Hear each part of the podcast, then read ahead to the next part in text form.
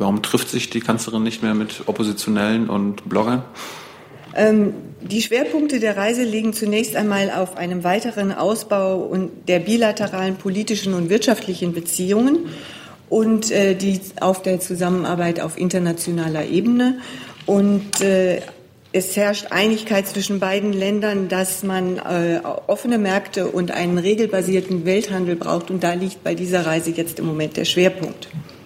Das beantwortet aber nicht meine Frage, warum man sich nicht mehr wie früher mit äh, Oppositionellen trifft. Also der Plan steht jetzt so, wie er steht. Mehr kann ich Ihnen dazu im Moment nicht sagen. Ich kann Ihnen aber versichern, dass grundsätzlich ähm, die Kanzlerin und die Bundesregierung sich immer für Fragen der Menschenrechte einsetzen und das auch regelmäßig in China tun. Und das wird sicherlich auch bei diesem Gespräch der Fall sein, ohne denen vorweggreifen zu wollen. Und begrüße die stellvertretende Regierungssprecherin, Frau Martina Fietz, und die Sprecherinnen und Sprecher der Ministerien. Und wir fangen heute noch nicht mit den Terminen an, sondern. Liebe Hörer, hier sind Thilo und Tyler. Jung und naiv gibt es ja nur durch eure Unterstützung. Hier gibt es keine Werbung, höchstens für uns selbst. Aber wie ihr uns unterstützen könnt oder sogar Produzenten werdet, erfahrt ihr in der Podcast-Beschreibung. Zum Beispiel per PayPal oder Überweisung. Und jetzt geht's weiter. Erst einmal hat Frau Langbruch vom BMU das Wort. Bitte schön. Ja, vielen Dank, liebe Kolleginnen und Kollegen. Ähm, ich melde mich heute an dieser Stelle zum letzten Mal für das Bundesumweltministerium. Ich habe mich entschieden, eine andere Aufgabe in dem Haus wahrzunehmen und darf jetzt in Zukunft in der politischen Planung im Bundesumweltministerium arbeiten und ähm, habe deshalb gefragt, ob ich mich jetzt an dieser Stelle nochmal von ihm verabschieden kann. Die meiste Zeit meines Berufslebens habe ich als Pressesprecherin gearbeitet, lange in der Wirtschaft und jetzt zwei Jahre im BMU. Und ähm, die Zeit hier in der Regierungspressekonferenz ähm, war zu kurz äh, für mich, um nicht, um nicht immer mit einer ordentlichen Portion Respekt und auch ein Stück Erleichterung, wenn es dann geschafft war, aus diesem Saal rauszugehen. Und auf der anderen Seite waren die knapp zwei Jahre jetzt lang genug, um einfach diesen unglaublichen Wert ähm, der Bundespressekonferenz, der meines Wissens ja auch einmalig ist, ähm, auf der Welt irgendwie zu erfahren und ja, ich hoffe einfach äh, für Sie in der Zukunft, dass die Institution weiter gut wahrgenommen wird, dass viele Leute hierher kommen und Fragen stellen und sage herzlichen Dank für die Zusammenarbeit ähm, und wünsche Ihnen alles Gute.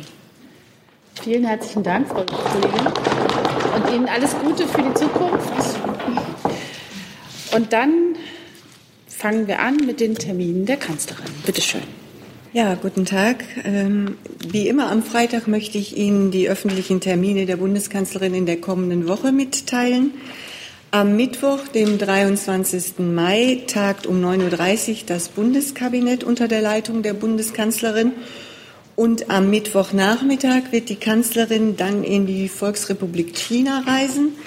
Nach ihrer Ankunft dort am 24. Mai in Peking wird sie zunächst zu einem gemeinsamen Frühstück mit dem chinesischen Ministerpräsidenten Li Keqiang zusammentreffen. Anschließend wird es für die Bundeskanzlerin eine Begrüßung mit militärischen Ehren an der großen Halle des Volkes geben. Dem schließt sich ein Gespräch beider Regierungschefs in der großen Halle des Volkes an. Im Anschluss ist eine gemeinsame Pressebegegnung vorgesehen. Beide Regierungschefs werden außerdem an der Sitzung des deutsch-chinesischen beratenden Wirtschaftsausschusses teilnehmen und dort wird es anschließend auch ein Mittagessen zusammen mit den Mitgliedern des Wirtschaftsausschusses geben. Weitere Programmpunkte des Besuchs sind ein Gespräch mit dem Vorsitzenden des Nationalkongresses sowie ein Treffen mit Chinas Staatspräsident Xi Jinping am Donnerstagabend findet auf Einladung des chinesischen Staatspräsidenten dann ein Abendessen statt. Am darauffolgenden Tag, also dem 25. Mai, wird die Kanzlerin nach Shenzhen reisen und zunächst mit Vertretern der Provinzregierung sprechen. Dort wird sie dann an der Eröffnung des AHK Innovation Hubs teilnehmen und auch ein Siemens-Werk besuchen sowohl, sowie ein chinesisches Start-up-Unternehmen besichtigen. Und auf ihrer Reise wird die Bundeskanzlerin von einer Wirtschaftsdelegation begleitet. Am Dienstag, dem 22. Mai, also vor der Reise, wird es um 12.15 Uhr hier ein Briefing zu dieser Reise geben äh, mit den Herren Seibert, Hecker und Röller. So viel zu den Terminen. Vielen Dank. Äh, geht gleich los mit den Fragen. Ich würde gerne noch, das Auswärtige Amt hat auch eine Reiseankündigung zu machen. Bitte schön. Ja, vielen Dank. Außenminister Heiko Maas wird am Sonntag zu einer mehrtägigen Reise nach Argentinien und in die Vereinigten Staaten von Amerika aufbrechen. In Argentinien wird er zunächst am Treffen der G20-Außenminister teilnehmen. Äh, und das G20-Treffen in Argentinien steht unter dem Motto Building Consensus for Fair and Sustainable Development. Und das knüpft an die Ergebnisse des G20-Treffens in Hamburg an. Beim G20-Außenministertreffen stehen vor allem Multilateralismus sowie nachhaltige Entwicklung im Fokus der Gespräche. Im Anschluss an das G20-Außenministertreffen wird Außenminister Maas direkt weiter in die USA reisen, um dort den amerikanischen Außenminister Pompeo zu seinem Antrittsbesuch zu treffen. In den Gesprächen wird es sicherlich auch um das Atomabkommen mit dem Iran sowie um Handelsfragen gehen. Neben dem Treffen mit Pompeo am Mittwoch sind verschiedene Gespräche im Kongress geplant. Vielen Dank. Vielen Dank. Äh, dann hat der Kollege Jung schon eine Frage zur China-Reise der Kanzlerin. Ja, Frau Fietz, können Sie uns sagen, wer Teil der Wirtschaftsdelegation ist? Steht das schon fest? Und, ja? Nächste Frage, Zweite, zweiter Teil. Und ich hatte jetzt vermisst, äh, die Kanzlerin hat in, bei früheren Reisen immer wieder auch sich mit Bloggern getroffen, mit regierungskritischen Chinesen, mit Oppositionellen. Das hatte ich jetzt bei Ihnen nicht rausgehört. Also wie immer äh, werden die Teilnehmer der Wirtschaftsdelegation dann benannt, wenn die Reise begonnen hat, hm. auch in diesem Fall. Und äh, zu dem Programm der Reise habe ich Ihnen alles gesagt, was es dazu jetzt zu sagen gibt. Gut, warum trifft sich die Kanzlerin nicht mehr mit Oppositionellen und Bloggern? Ähm, die Schwerpunkte der Reise liegen zunächst einmal auf einem weiteren Ausbau der bilateralen politischen und wirtschaftlichen Beziehungen und äh, die auf der Zusammenarbeit auf internationaler Ebene. Und äh, es herrscht Einigkeit zwischen beiden Ländern, dass man äh, offene Märkte und einen regelbasierten Welthandel braucht. Und da liegt bei dieser Reise jetzt im Moment der Schwerpunkt. Das beantwortet aber nicht meine Frage, warum man sich nicht mehr wie früher mit äh, Oppositionellen trifft. Also der Plan steht jetzt so, wie er steht. Mehr kann ich Ihnen dazu im Moment nicht sagen. Ich kann Ihnen aber versichern, dass grundsätzlich ähm, die Kanzlerin und die Bundesregierung sich immer für Fragen der Menschenrechte einsetzen und das auch regelmäßig in China tun. Und das wird sicherlich auch bei diesem Gespräch der Fall sein, ohne denen vorweggreifen zu wollen. Kollege Jessen.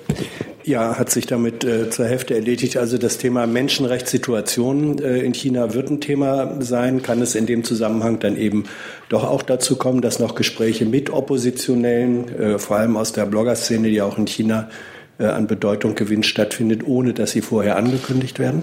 Also wie gesagt, ähm, ich kann den Gesprächen der kommenden Woche nicht vorgreifen, nur es steht grundsätzlich, dass die Bundesregierung und die Bundeskanzlerin sich immer für Fragen der Menschenrechte einsetzen und der Programmteil steht so, wie ich ihn eben benannt habe. Gibt es Fragen zur Reise des Außenministers? Bitte schön. Ja, äh, welche Schwerpunkte wird denn der Außenminister möglicherweise bei bilateralen Gesprächen in Buenos Aires setzen wollen und welche Erwartungen oder Hoffnungen verknüpft er mit dem Gespräch mit seinen Kollegen in Washington? Ja, also in Buenos Aires, da wird es natürlich in erster Linie nicht um bilaterale Gespräche gehen, sondern dass äh, die Reise nach Buenos Aires dient eben der Teilnahme an dem G20-Außenministertreffen dort. Und dort steht, wie gesagt, ähm, das Thema Multilateralismus und nachhaltige Entwicklung äh, im Zentrum der Gespräche. Entschuldigung, zu den USA war Ihre Frage? Ja, welche Hoffnungen er hat, wenn er äh, an, oder welche Hoffnungen er an das Gespräch knüpft mit seinem US-amerikanischen Kollegen in Washington? Ja, also ähm, die Themen, die äh, da eine Rolle spielen werden, ähm, die liegen, glaube ich, äh, weitgehend auf der Hand. Wir haben in den letzten Wochen hier sehr viel darüber gesprochen, welche Konsequenzen sich aus dem, äh, der Ankündigung der USA, sich aus dem Atomabkommen mit dem Iran zurückzuziehen, ergeben.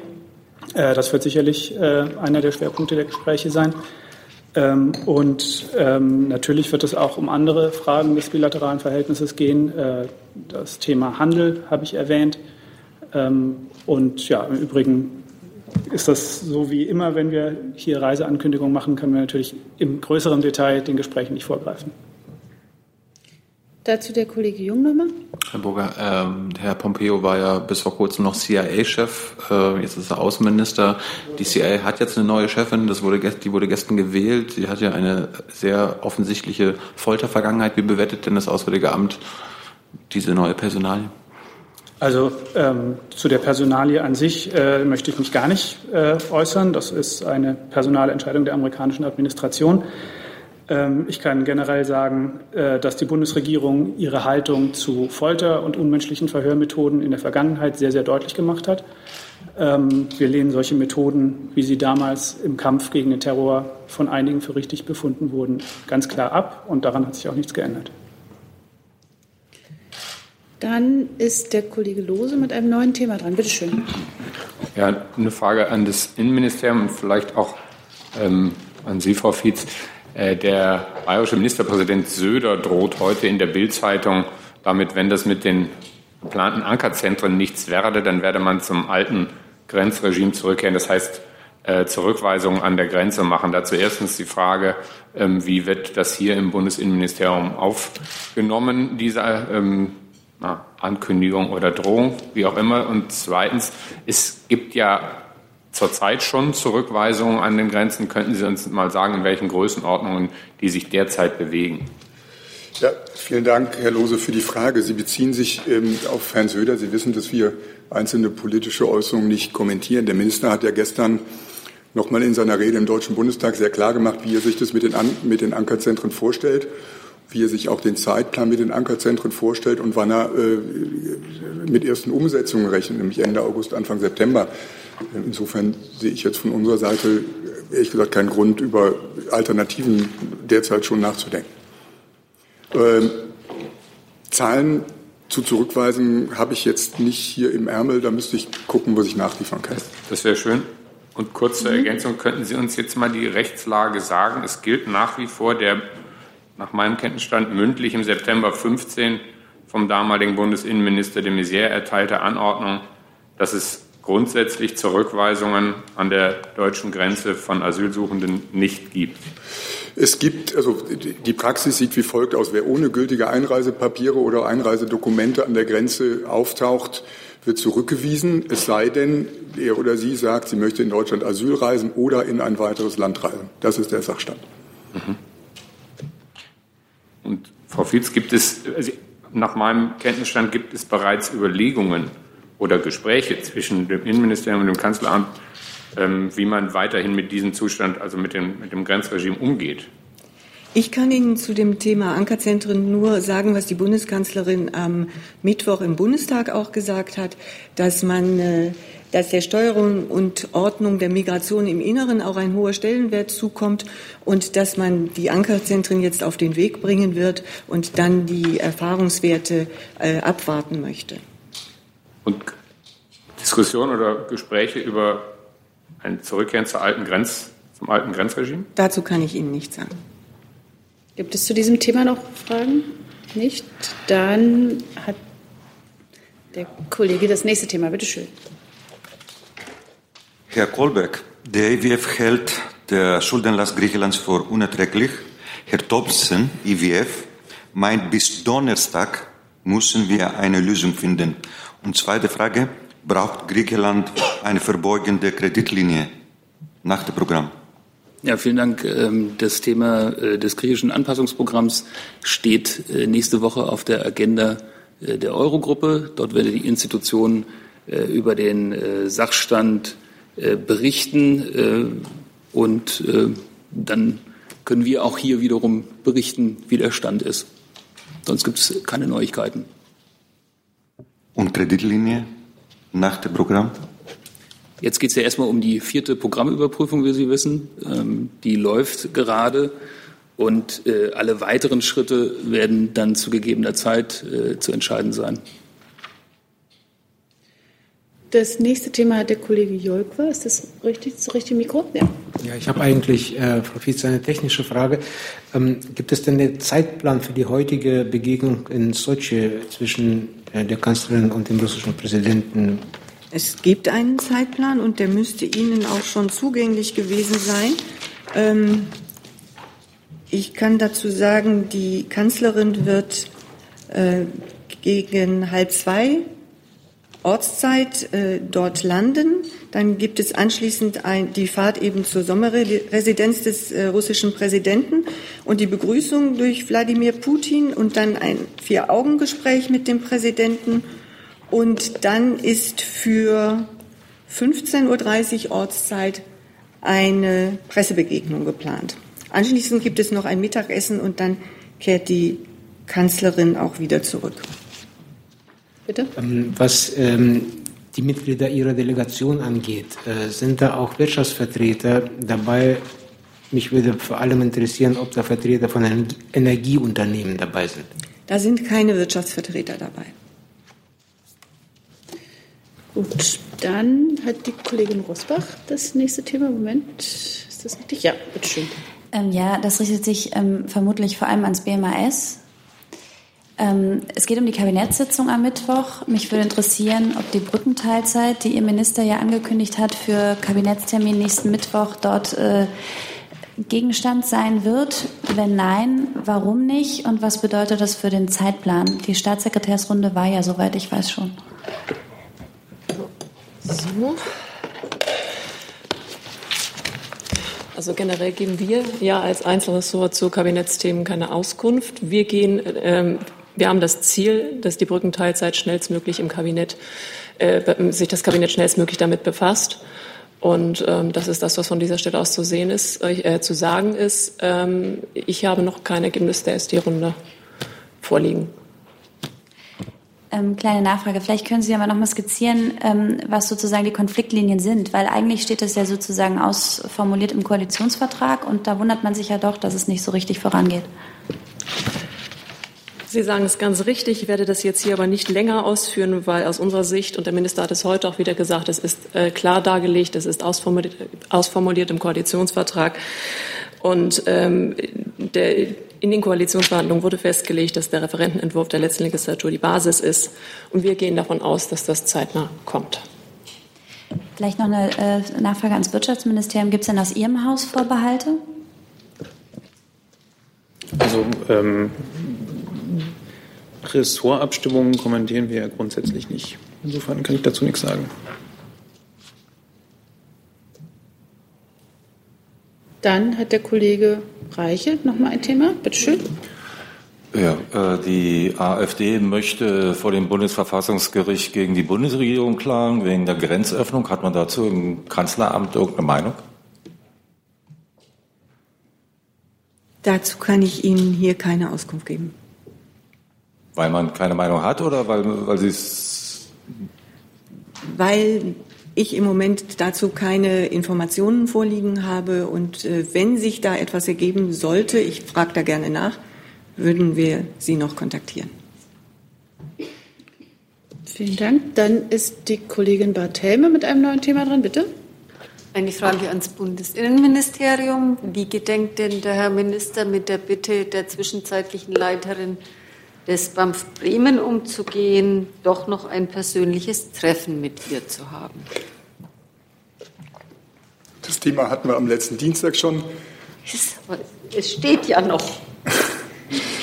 Ich hatte da gesagt, es ist an einer Stelle falsch äh, wiedergegeben worden. Ich hatte dazu gesagt, dass, der, dass das Schreiben angemessen und entsprechend und direkt gegenüber der ähm, ehemaligen oder zwischenzeitlichen Leiterin der Außenstelle Bremen ähm, beantwortet wird, wobei ich nicht suggerieren will, dass es sich dann zwangsläufig um ein Schreiben des Ministers direkt, Entschuldigung, um ein Schreiben des Ministers direkt handeln wird. Und äh, mehr als ein, ein schriftlicher Kontakt, der möglicherweise auch nicht direkt durch den Minister äh, erfolgen wird, ist nicht geplant. Es wird angemessen und entsprechend geantwortet. Und wenn es dann soweit ist, dann werden Sie sicherlich informiert werden, wie geantwortet wurde. Möglicherweise nicht von uns. Können Sie etwas über den Zeitraum sagen, den eine angemessene und entsprechende Antwort äh, erfordern wird? Nein. Dazu die Kollegin Fiebig, bitte. Ja, auch dazu äh, nochmal zu, wie selbstkritisch geht denn das BMI aber damit um, äh, nicht äh, rechtzeitig möglicherweise reagiert zu haben, auf Hinweise? Also auch das war, glaube ich, jetzt mehrfach Gegenstand hier in der Regierungspressekonferenz. Es war ähm, Gegenstand eines, äh, also der Minister hat gestern auch dazu in seiner Rede im Bundestag sehr klar Stellung bezogen, bezogen und auch klar gesagt, wie er das jetzt aufarbeiten möchte. Der parlamentarische Staatssekretär hat in, ich weiß ehrlich gesagt nicht, viel, nicht wie vielen Interviews gestern oder auch heute dazu Stellung äh, bezogen. Ich glaube, dazu ist wirklich alles gesagt. Darf ich trotzdem noch mal nachfragen Sehr zum gern. Qualitätsmanagement beim BAM? Ja. Da gibt es ja nun durch eine Anfrage der FDP auch Info, dass also weniger als ein Prozent, glaube ich, äh, der Asylentscheidungen überprüft werden konnten vom BAM. Äh, Das ist ja das? Also ich habe diese, die bewerten möchte ich es nicht, ich habe diese Zahl auch gesehen. Ich kann sie mir, die ist ja auch, wenn ich das richtig verstanden habe, vorher schon in der anderen PK mit der Präsidentin des BAMF gestellt worden. Ich muss mal kurz nach meiner Unterlage suchen. Ich kann sie mir nur so erklären. Das geht auf eine schriftliche Beantwortung oder auf die Beantwortung einer schriftlichen Frage zurück, in der nach den Quoten gefragt wurde. Und ich glaube, so müsste die 0,7 zustande gekommen sein, dass die Quoten von 2015 bis einschließlich März 2018 zusammengerechnet und auf eine Art und Weise geteilt wurden, die ich nicht wirklich nachvollziehen kann. Äh, Ich kann aber Folgendes sagen. Also im Jahr 2015 wurden ähm, 2733 Entscheidungen geprüft bei 2000 282.726 Entscheidungen insgesamt. Das ist eine Quote von 0,9 Prozent. Im Jahr 2016 wurden 3.942 Entscheidungen geprüft bei einer Anzahl von Entscheidungen von 695.733, 0,5 Prozent. So, und jetzt haben wir ja schon mehrfach gesagt, dass ein neues Qualitätsmanagement eingeführt wurde im äh, Herbst äh, 2017. Da sind die Zahlen wie folgt. 2302 ähm, Anzahl Prüfungen bei insgesamt 122.658 Entscheidungen. Wer es so schnell nicht ausrechnen kann, kann ich helfen. Das sind 1,8 Prozent. Und äh, Januar bis März 2018 2062 Prüfungen bei 73.215 Entscheidungen. Das ist dann schon eine Quote von 2,8 Prozent.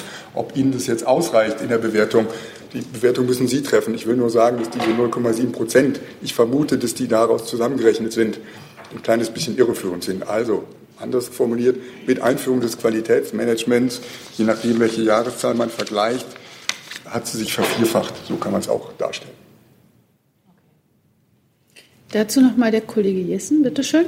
Ja, eine technische Frage. Herr Dr. Namans hat sich das inzwischen klären lassen, wie es sein kann, dass eine relativ frühzeitige direkte äh, Nachricht an den Minister, die ja wohl auf seinem Handy eingegangen ist, ihm dann doch nicht, wie Ihr Haus erklärt hat, äh, zur Kenntnis gelangt sei. Ist die im Spamfilter ge gelandet? War er nicht Herr seines Handys? Äh, Es ist einfach eine, eine, eine Lernfrage, wie das sein kann. Ich würde mir gerne, also ich, also ich kann die Aussage des Ministers nur so wiedergeben, wie sie gesagt wurde. Er hat keine Kenntnis von dieser SMS. Spam-Filter für SMS kenne ich noch nicht. Ja, stimmt schon. Wäre aber hilfreich, glaube ich, manchmal. ähm, Näheres kann ich Ihnen aber dazu nicht sagen. Also man kann ja auch eine falsche Handynummer beispielsweise Weise nehmen und kriegt keine Rückmeldung. Das ist also anders als bei E-Mails. Ohne dass ich suggerieren will, dass das hier der Fall war. Aber es gibt ja verschiedene Möglichkeiten der Erklärung. Ich kann aber die Aussage des Ministers, die ich gerade getätigt habe, einfach so nur noch mal bestätigen. Ja, ähm, das ist, ist ja nicht nur eine anekdotische Geschichte, weil wenn, wenn sozusagen eine Information auf einem technisch standardisierten Weg gegeben wurde und man dann sagt, ähm, der Empfänger äh, hat aber gar keine Kenntnis äh, davon, dann mag man eigentlich schon gerne wissen, woran lag das denn dann tatsächlich, damit es nicht ehrlich mit Verlaub gesagt in einer billigen Ausrede endet. Nee, das ist schon richtig. Aber ob jetzt die SMS an einen Minister eine technisch standardisierte äh, Form der Informationsweitergabe ist, habe ich ein bisschen meine Zweifel. Wichtiger ist doch, und das hat der Minister ja gestern auch nochmal betont, dass die Informationen, die eingegangen sind, ähm, alle in diesen Auswertungsprozess, in den Evaluierungsprozess, in den internen Bericht eingehen, um eben genau die Kritik, die in diesen Berichten äh, geäußert wurde, zu überprüfen und auch, wenn sie berechtigt war, sozusagen die entsprechende Konsequenzen daraus zu ziehen. Kollegin Fiebig, ich habe Sie auf meiner Liste. Das war das Thema, ja? Okay. Dann sind Sie noch mal, bitteschön. Noch eine Frage an Frau Fitz und Herr Bürger. Gestern, Herr Tsipras hat äh, Frau Merkel in Sofia getroffen und danach Frau Merkel mit äh, Premier von Mazedonien Zaev. Ist eine deutsche Initiative in Gang vor den Namensstreit zwischen Griechenland und Mazedonien? Das ist meine Frage. Und was meinen Sie generell? Können Sie dazu was Konkretes sagen? Also das Treffen in Sofia ist mir nicht bekannt, dass, äh, wenn da die Bundeskanzlerin. Der Herr Seibert hat das twittert. Ja, ich, ja. Aber nur ich kann als Sprecher des Auswärtigen Amts nicht für, für die Bundeskanzlerin sprechen. Insofern, äh, ich war auch nicht dabei. Deswegen habe ich dazu jetzt leider keine Erkenntnisse. Ja, generell, was sagen Sie als Außenministerium in diese, ja. in diese Thema? Also generell ähm, haben wir zu beiden Staaten gute Beziehungen und äh, generell würden wir es begrüßen, wenn es da äh, zu einer äh, Lösung kommt, die ähm, beiden Seiten, mit der beide Seiten äh, gut leben können und die die Zusammenarbeit äh, in dieser Region sicherlich erleichtern würde. Ähm, aber ich kann Ihnen jetzt nicht von konkreten Gesprächen oder Initiativen berichten. Die Kanzlerin hat sich in der Pressekonferenz zu dem Namensstreit geäußert. Äh, das können Sie noch mal gut nachlesen. Da hat sie gesagt, dass äh, sie äh, erfreut ist, sinngemäß. Ich habe es jetzt hier die passende Stelle im Moment nicht, aber sinngemäß hat sie gesagt, dass es gut ist, wenn man da auf einem guten Weg ist, um eine Einigung zu finden. Dann hat der Kollege Jung ein neues Thema. Bitte schön. Ich wollte zum Thema Gaza kommen. Zuerst mal an Frau Fietz. Seibert hatte ja bekannt gegeben, dass die Kanzlerin mit Herrn Netanyahu telefoniert hatte am Dienstag, wenn ich richtig informiert bin. Mhm. Warum hat die Kanzlerin denn nicht auch mit Herrn Abbas telefoniert? Hat sie ihn nicht erreicht? Oder wie Herr Macron mit dem jordanischen König? Also die Kanzlerin hat mit Herrn Netanyahu telefoniert und ansonsten kann ich Ihnen über Telefonate der Kanzlerin keine Auskunft geben. Ja, schon klar. Aber warum hat die Kanzlerin zum Beispiel nicht mit der palästinensischen Seite geredet, so wie Herr Macron das getan hat? Und zweite Frage. In der Mitteilung, die Herr Sabet rausgegeben hat, steht nur, da, nur dazu, dass sie ihre Sorge über die Eskalation der Gewalt ausgedrückt hat. Hat Frau Merkel dann Herrn Netanyahu aufgefordert, dass, das Israel, dass die israelische Armee nicht mehr auf unbewaffnete, auf friedliche äh, Demonstranten, die es ja auch am Gazastreifen gibt, äh, schießt.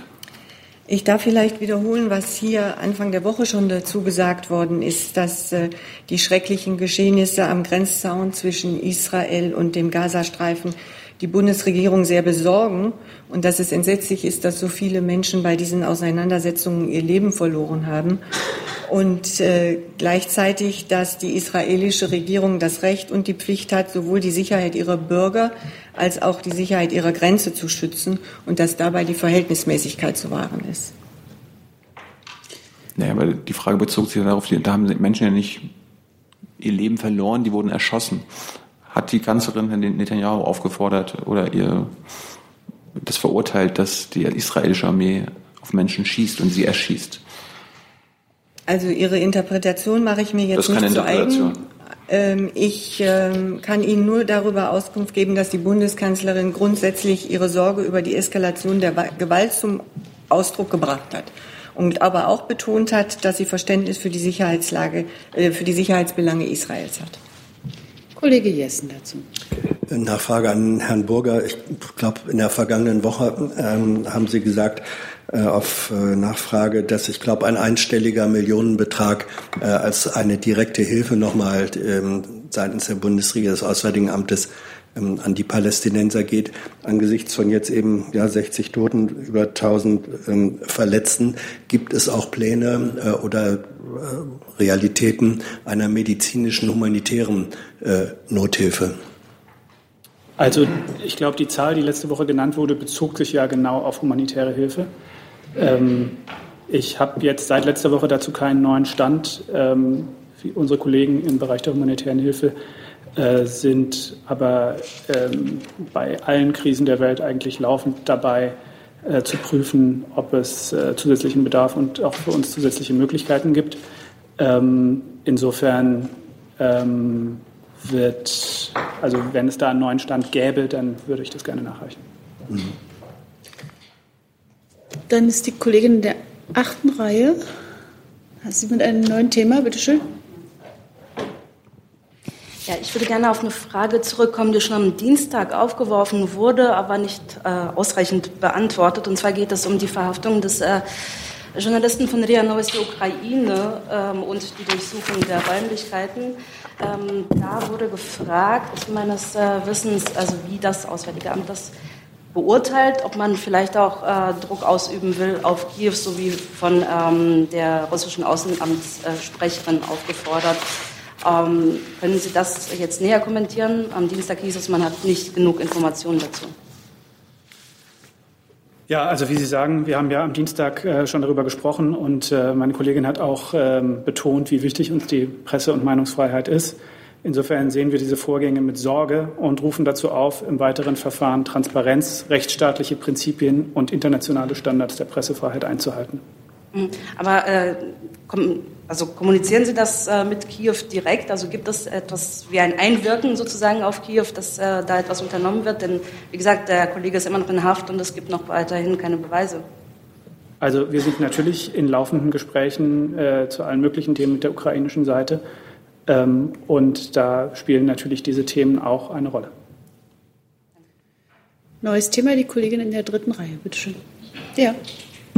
Ähm, ich habe eine Frage an das BMI, Herrn Neymanns und vielleicht auch an Herrn Strater. Und zwar ist ja derzeit ein ähm, Paket mit 150 Gesetzen in Arbeit, äh, das an die Datenschutzgrundverordnung angepasst werden muss. Das hatten Sie auch schon gesagt.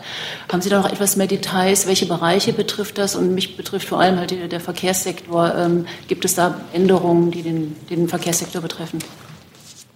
Also ich hatte das ja am Montag oder Dienstag schon ein bisschen ausgeführt, ähm, dass es die 150 Bundesgesetze sind im Umfang von 450 Seiten. Mir ist hier nur ähm, in meinen Unterlagen als Beispiele die Sozialgesetzgeber und das BSI-Gesetz aufgeführt worden. Das wird sicherlich andere Gesetze betreffen, aber dazu habe ich hier keine Übersicht. Können Sie die noch nachreichen, bitte?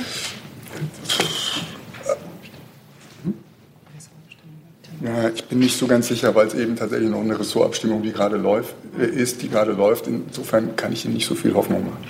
Danke. Gibt es noch weitere Themen? Habe ich jemanden vergessen auf meiner Liste? Dann ist erstmal der Kollege Jolka dran, bitte. Entschuldigung, darf ich noch mal zu Sochi eine ganz kurze Frage stellen? Ja, die Kanzlerin hat ja hier im Saal bestätigt, dass sie ab und zu mal Bier äh, zu dem russischen Präsidenten mitbringt. Hat sie denn jetzt welches im Gepäck? Ich kann Ihnen keine Auskunft über das Gepäck der Kanzlerin machen. Äh, dann äh, ist der Kollege Jessen mit einem neuen Thema dran, bitte. Ja, Skripal Novichok. Ähm, in einer früheren Positionierung war die Bundesregierung ja im Anschluss an die äh, britische Regierung der Auffassung, die Spuren könnten nur nach Russland führen, weil eben nur Russland äh, im Besitz dieses Stoffes sei. Und wissen wir inzwischen, dass eben auch äh, deutsche Dienste frühzeitig über eine Probe haben, äh, verfügt haben, diese geteilt haben. Ähm, muss das nicht dazu führen, dass Sie diese Unbedingtheit, dass nur Russland für den Anschlag an Skripals verantwortlich sein könnte, nicht mehr so, so ausschließlich gilt? Müssen Sie nicht jetzt das, was damals vielleicht anderer Kenntnis stand, sie bewogen hat zu sagen, nein, es kann nur Russland sein. Wir hatten ja explizit gefragt, haben auch andere Länder westliche mit diesem Stoff. Müssen Sie da nicht diese Position revidieren? Soll ich mal anfangen? Ach so, ja. Oder ich dachte, die Frage wäre an Sie gerichtet gewesen. Gut, ähm, also ich glaube, Sie geben unsere Position da aus der Vergangenheit nicht ganz korrekt wieder, äh, denn es war nie so, dass wir gesagt haben, ähm, der spezielle Wirkstoff, der da eingesetzt wurde oder der da ähm, analysiert wurde, äh, sei äh, sozusagen der eine und einzige Grund und der eine und einzige Hinweis, der nach Russland führt, ähm, sondern das ist ähm, ein Element von mehreren und es gibt eben auch eine ganze Reihe von anderen äh, Hinweisen, die in der Gesamtschau ähm, aus unserer Sicht und auch aus Sicht äh, der britischen Kollegen nach Russland weisen. Ja, aber ähm, also ich erinnere mich an diese Diskussion auch noch relativ gut und ich weiß auch, dass mehrere Kollegen, auch ich explizit danach gefragt haben, ob sie ausschließen können, dass außer den Russen andere Staaten, auch westliche, über die Substanz verfügen. Das wurde mit Verlaub äh, dann mir unterstellt, dass das eine Frage von Russia Today eigentlich sei Nun ist erwiesen, dass andere Staaten auch darüber verfügten. Das greift doch eine zentrale Säule der bisherigen ähm, Argumentation an. Können Sie denn, ich stelle die Frage jetzt so neu, können Sie, nachdem wir wissen, dass auch westliche Staaten über Novichok verfügen und verfügten, können Sie vor dem Hintergrund dieses Faktums ausschließen, ähm, dass nicht auch andere als russische Akteure für den Anschlag verantwortlich sein können?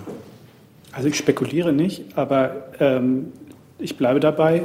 Aus unserer Sicht äh, führen die Hinweise, die uns die, äh, die wir aus der, von der britischen Seite bekommen haben, ähm, ähm, ja, da weisen alle Spuren aus unserer Sicht nach Russland. Und die Tatsache, dass auch westliche Dienste, Staaten über den Wirkstoff, die Wirkstoffe verfügten, ändert nichts an dieser Position, eröffnet nicht die Möglichkeit, dass es vielleicht wer anders als Russland gewesen war. Wie gesagt, der Wirkstoff war, das haben wir von Anfang an so kommuniziert, der, der Wirkstoff ähm, ist ein Element, ähm, aber es ist äh, nie so gewesen, dass wir gesagt haben, das ist ähm, der Grund und der einzige Grund, der, der auf Russland verweist. Kollege Jung dazu? Frau Witzmann, hat die Bundesregierung bzw. Frau Merkel davon erfahren, dass der BND selbst Novichok-Proben hat und gehabt hat? Der Fall ist ja schon seit den 90ern im BND bekannt. Ich kann Ihnen hier nicht beantworten, wann die Bundeskanzlerin selber von diesem Vorgang ähm, erfahren hat. Ich kann Ihnen nur sagen, dass die Bundeswehr und der Bundesnachrichtendienst sich im Rahmen ihres gesetzlichen Auftrages und in Übereinstimmung mit internationalen Verträgen wie unter anderem dem Chemiewaffenübereinkommen mit der Abwehr und mit dem Schutz vor chemischen, biologischen, radiologischen und nuklearen Kampfstoffen natürlich beschäftigt und äh, um die Sicherheit der Bürgerinnen und Bürger und im Speziellen auch der Angehörigen der Bundeswehr sicherzustellen, äh, nimmt die Bundesregierung grundsätzlich keine Stellungnahmen zu Einzelheiten ihrer Arbeit. Deshalb kann ich Ihnen auch auf Ihre konkrete Frage keine genauere Antwort geben. Ich würde ja gerne verstehen, ob die Kanzlerin bzw. die Bundesregierung als solche äh, vor ihren vor ihrer Parteinahme in Sachen beim Fall Skripal und der Partnerschaft mit der britischen Regierung gewusst hat, dass die eigenen Geheimdienste ebenfalls Novichok zur Verfügung haben.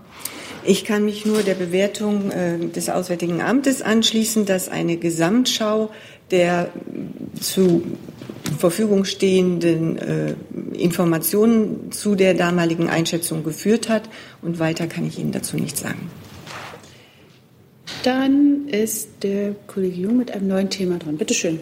Hey Leute, Jung und Naiv gibt es ja nur durch eure Unterstützung. Ihr könnt uns per PayPal unterstützen oder per Banküberweisung, wie ihr wollt. Ab 20 Euro werdet ihr Produzenten im Abspann einer jeden Folge und einer jeden Regierungspressekonferenz. Danke vorab. Ich würde nur mal gerne äh, in Sachen Türkei wissen, ob Sie, Herr Burger, äh, uns eine völkerrechtliche Bewertung der Bundesregierung zum türkischen Angriff auf Afrin mitgebracht haben. Da habe ich keinen neuen Stand. Wann können wir damit rechnen? Ich kann Ihnen noch kein Datum nennen. Wird daran gearbeitet überhaupt im AA? Wie gesagt, ich habe keinen neuen Stand dazu. Das, aber arbeiten Sie daran? Ich ist das in Arbeit? Also darüber ist in der Vergangenheit hier häufig geredet worden und demgegenüber habe ich keinen neuen Stand. Naja, Ihr Vorgänger hat ja mal gesagt, dass äh, das auf jeden Fall irgendwann hier ähm, verkündet wird. Also ist es noch in Arbeit? Ich habe dazu aber heute keinen neuen Stand.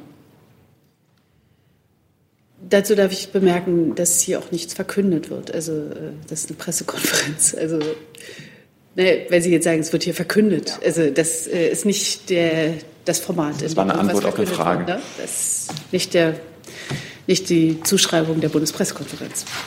Gut, gibt es noch äh, Fragen? Die gibt es nicht. Dann danke ich für Ihr Kommen und Ihr Interesse und wünsche frohe Pfingsten.